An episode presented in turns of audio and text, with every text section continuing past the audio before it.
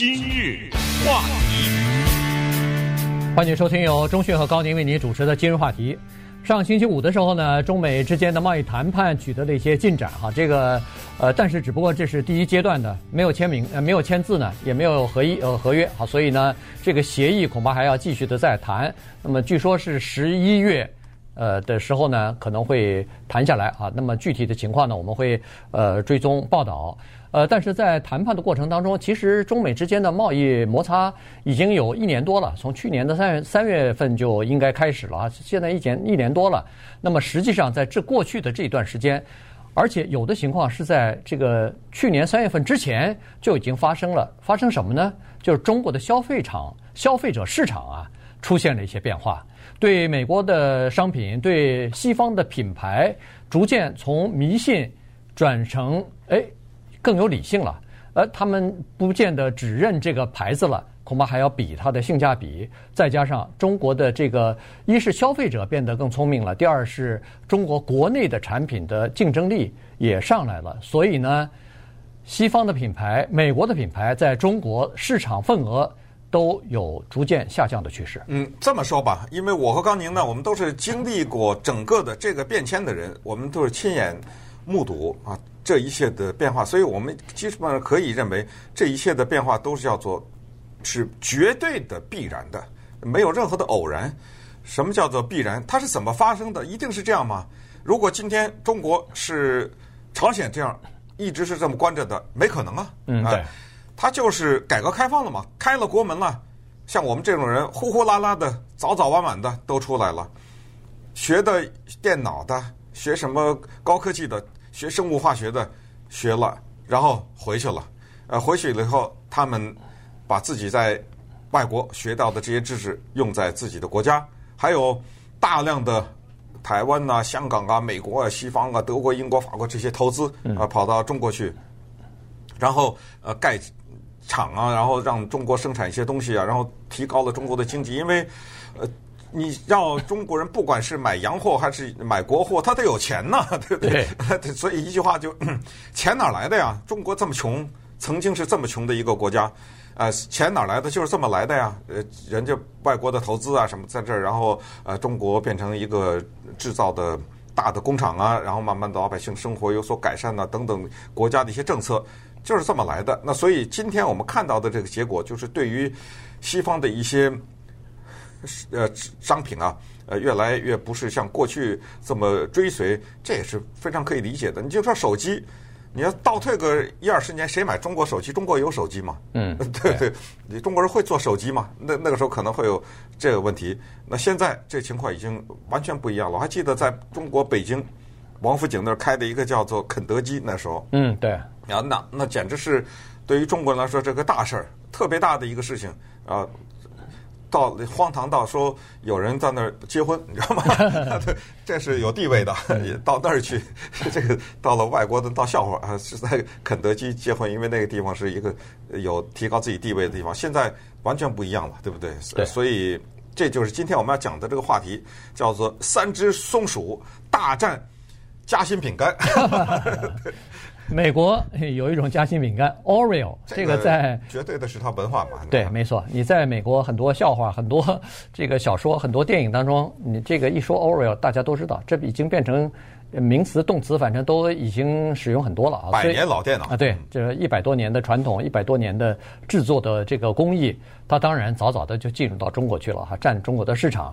但最近呢，它遇到了强烈的、强烈的挑战，这个就是三只松鼠的品牌。在短短的几年之内，一下子稀里哗啦的就上来了。这个三只松鼠，如果在美国待的时间很久的人，可能还不太知道。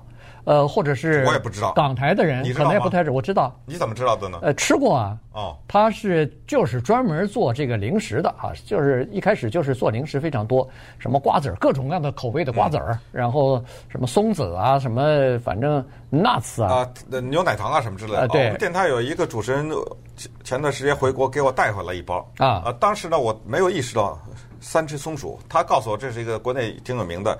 呃，打开以后它是那种软糖，嗯，就是一个软糖当中放一些坚果啊什么之类的这种的。回头我我还那那还有点，一会儿我再给你。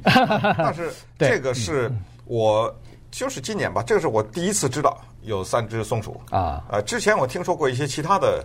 零食的牌子，如果我没记错的话，其实，在加州的这个超市啊，啊，超市里头有的有的时候你可以看到三只松鼠的这个商标的呃牌子的东西啊。其实这个算是中国大陆的名牌了。这个它从做零食开始，但最近好像进入到超市啊，就反正就是各种各样的东西都有了。它那个呃卡通就是就是有点卡通人物性质的那种商标，然后再加上。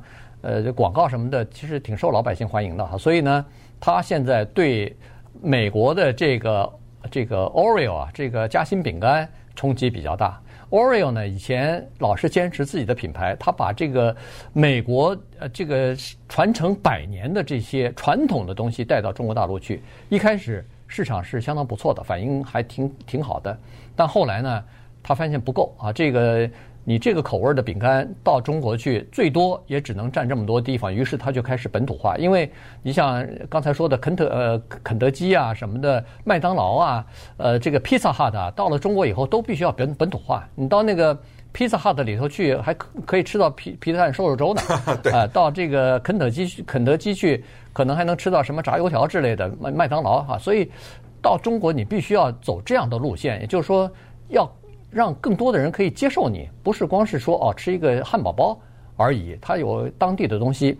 这个 Oreo 也是一样，它就变了各种各样的口味，它加了这么呃这个海带海海带口味啊，哎对，然后这个瓦萨比的口味啊，就是这叫什么芥末口味啊，呃然后 spicy chicken 口味啊，反正就是各种各样口味加在里头呢，它就辣味鸡辣味哎辣味鸡对啊对，它就加到这个里头以后呢。就就吸引更多的消费者嘛，所以呢，其实也做了一些调整、一些改变，实际上就是为了对抗竞争的。很难想象这么一个甜饼干，就是黑加白嘛，对不对？啊、对怎么会做成辣味的鸡？那肯定就不是白，就肯定就不是这个里面白，那是糖，那是甜的东西，啊，对，吧？它可能就弄成，那可能就就弄成这个辣味的了，咸的了。咱咱没没吃过，对对，对。但是就是说，他为了跟三只松鼠竞争呢，现在就。摆出这个姿态来，所以这些都是我们看到的变化哈。其实最早呢，像 eBay 在中国的惨败，呃，进入到中国，然后最后呃离开。那后来的其实像呃亚马逊啊什么的都没有太取得成功，在中国都到最后都采取了一个关闭的一个政策。同时呢，除了啊把自己的产品像在传统的包括 Seven Eleven 啊什么这种店里面卖一些呃中国的食品之外呢。他们有时候还容易踩地雷，像这个 NBA 啊，这个哈，之前的大家关注新闻的话都知道，像 Coach 这是华人喜欢的名牌，Givenchy 啊，像 Versace，还有 Calvin Klein，什么 Marriott 酒店，以及日本那个体育是叫 Asics 吧，还是那个体育服装店，这些呢都踩过地雷，都是所谓地雷，都是香港、台湾、呃、澳门这些事儿，呃，就是要不就把香港、台湾当成国家了啊，台湾。澳门当成一个独立的国家，或者要不就是印地图的时候没有印上啊，等等，都道过歉。呃，最后呢，推到极致就是 NBA 这个不道歉，现对不对？再变成这样，那么他们也都知道为什么道歉，原因就是这个市场他们有点舍不得。呃，对，不行。但是你要是不道歉的话，那马上面临的就是关，啊，马上就关门。所以稍等，我们再看一看。从汽车到手机到大大小小甚至超市啊什么的，为什么这些西方的公司呃在中国要不就是嗯败下阵来，要不就是一时半会儿还找不到方向？今日话题，欢迎继续收听由中讯和高宁为您主持的今日话题。呃，中国的这个消费者市场呢，逐渐的开始转变啊。这个其实这个在中美之间的贸易战之前就已经开始了。呃，这个转型刚才说过了，是经济发展的必然。从原来的一个呃比较贫穷的国家开始，为别人呃加工一些东西，逐渐的变发展成有自己的呃这个工业系统，然后这个产业链一个一个的完成以后呢，哎，现在基本上很多的产品质量提高了，这个它的这个服务保证啊都有了以后呢。竞争力就提高了啊！这个呢，对呃西方的品牌来说是一个竞争。呃，就拿手机来看啊，这个二零一一年的时候，中国大陆销售的手机百分之七十是三个外国品牌，一个是这个呃 Nokia，一个是呃三星，另外一个就是苹果。但是到去年，这个刚好这个呃比例呢倒过来了，百分之七十一的品牌的手机呢是中国本土生产的，就是国产的，华为。OPPO 和这个 VIVO 啊，这三家公司所生产的手机，所以你看，从简简单单的这个电池、电就是手机是这样子，家用电器也是一样。家用电器到中国的超就是这种超不是超市了，就是百货商店哈，大的一些百货商店你去看，好多的电视机、这个冰箱什么的，各种各样的电家用的电器产品。大部分都国产化了，嗯，便宜嘛，同时也是这个价格也是一样。你买个苹果手机，贵呀，对，很贵。然后说实话，老百姓到最后一比，说我损失也没有多少，我买个华为和苹果这么一比也差不多啊，功能也差不多，但是价钱便宜很多的话，那这个也是一个相当主要的。你这 简直就是说，呃，它所涵盖的呀，这种变化之大，简直。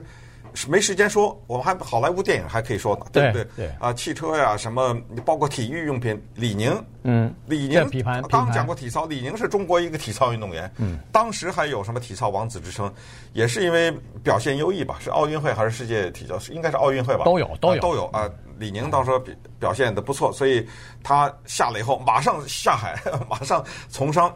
呃，我很很早很早很早以前我还有过李宁的领带呢，哦、就呃，后来他就是反正就是服装嘛，对，对不对？但是现在啊，被他做大了，当然背后也有一些大的财团的支撑，所以呃，他现在去打那个什么 Adidas 啊，什么 Nike 啊，嗯、他去打那个去了，专门找那个中国的得金牌的这些人给他代言去，嗯，那那钱也不少花啊，那些人不便宜，所以他现在直接的冲击。什么 Nike 啊，不是包括刚才说的日本的那个 Asics 啊，说这些嗯有名的体育服装店。刚才说到好莱坞也是这么一个情况，好莱坞的 电影和中国的电影，那在过去老百姓的心目当中，那不在同一个平台上面啊。中国电影可能拍点儿呃艺术片呢，在国际上呢得个奖啊什么的，已经很高兴了。但是想争夺票房的话，那没办法，因为好莱坞它的这种制作啊，它的技术。太厉害了！那老百姓跑到电影院里去，还是想过一下瘾嘛？你这瘾提供不了。但是去年在中国的电影票房的前五名，全是国产电影啊。当然我都没看过，什么《战狼》啊，什么《红海红海行动》啊，这都没看过。你看过吗？我看过《战狼二》啊，二啊，对，一没看过，一没看过。对对，当然了，这里要稍微注明一下，就是中国的电影票房呢，它需要改善，它需要改良，因为这个里面。其实我们都知道，我也认识这个业内的人，他的数字不一定是真实的。呃，他中国的电影的票房的数字里面有一些问题，但是我想给点时间的话，他还是能够正规化。但是不管怎么说，就是说这些电影，刚才说的这些国产电影，它确实是很多人看过啊，确实是嗯，在国内是很受欢迎的。所以他们能够击败好莱坞电影，这个我觉得也是。不得了，哪怕就是一个两个能够击败的话，这也是说明中国电影它在取得了国内的市场，但是接下来它有一个要攻克，就是海外的市场，这个现在还拿不下来。嗯，对，没有一个中国电影能够出了中国以后还有很好的表现，甚至在国内一些宣传的很大的大片一出来，嗯，马上销声匿迹了。对，包括《流浪地球》啊什么，《流浪地球》当时表现的还不错，但是。但和美和好莱坞的这个相比是没法比了，对，呃，主要是从票房的收入上来看哈，就没法比了。那么，呃，现在中国的这个市场呢，当然你说发展发展的确实很快，因为到二零二二年的时候，中国就要超过美国了。现在是全球第二大的消费者市场，到二零二二年的时候，按这个发展的速度呢。呃，就可以超过美国了，因为现在这个中国的消费品市场的发展速度已经有所降缓了。前几年的时候都是百分之十五，每年百分之十五的递增，现在呢降到一半，大概百分之六、百分之七。但尽管这样的话，也比美国的要高出一倍左右啊，所以呢。如果照这个程度再发展的话，二零二二年是全球最大的消费者市场。所以再加上中国的经济发展以后呢，这个中产阶级的人数越来越多啊，估计会到六亿人啊什么的。你想，中产阶级可以消费的人是美国的两倍，人口总人口的两倍，这市场是非常大的啊。所以呢，很多公司认为说，尽管在就是我说的是西方的公司哈，包括美国公司，尽管在中国的市场份额它逐渐减少了，但是这个市场非常大，所以这个大饼大了以后，哪怕减少点份额，还有的吃啊，还有的赚。所以呢，你像这个 Nike 啊，这个 Adidas 啊这些呃品牌的公司呢，它实际上在中国的销售是非常好的，呃，每年都保持呃百分之十以上的这个增长，尤其是 Nike。呃，尽管有李宁的冲击啊，李宁这个体育用品公司的冲击，但是实际上，他他卖的东西也是非常好的。李宁公司呢，他们呃比较聪明，他专门做一些系列啊，是中国人特别呃流行的一些运动，包括什么羽毛球啊啊，乒乓球拍，乒乓球啊，对，从球拍到球衣到球鞋啊，这个一套一整套的东西。你知道乒乓球或者是街边那个篮球和那个羽毛球，在中国人来说，那打的人是非常多的，对对，需求也非常大。在中国是大球，对，没错。呃，经常夺冠啊。同时呢，我们再看看像超市，家乐福前段时间就是法国的这个，嗯，被苏宁给吞并了，买走了。呃，我也不知道以后是呃是怎么样，因为现在是直接冲击到的是 Walmart。嗯，啊，Walmart 呢，在中国面临家乐福，呃，面临就是其他的一些中国的超市，什么呃瑞幸，呃不是瑞幸是咖啡，呃咖啡也在充斥，呃冲击那个 Starbucks 等等。你看 Starbucks 也在面临到危机，然后中国的一个时装品牌叫例外，呃，在冲击一些西方的这些时装品牌，所以几乎是全方位的啊，排山倒海的来影响着西方的产品在中国的销售。那最后。又加了一点政治因素啊，他时不时的出点问题，一出点问题呢，这爱国情绪一吊起来，呃，不什么呃，不买名牌啊，不买美国货呀，不什么的。上次的羞耻的火箭队的事件，你到网上去查，中国的网购嘛，查买火箭队的球衣啊什么的，全没了。对，除了姚明的还在那儿。呃，姚明当然还在那儿，但其他的就带有火箭队这两次，所有的产品一律从中国的网上消失了。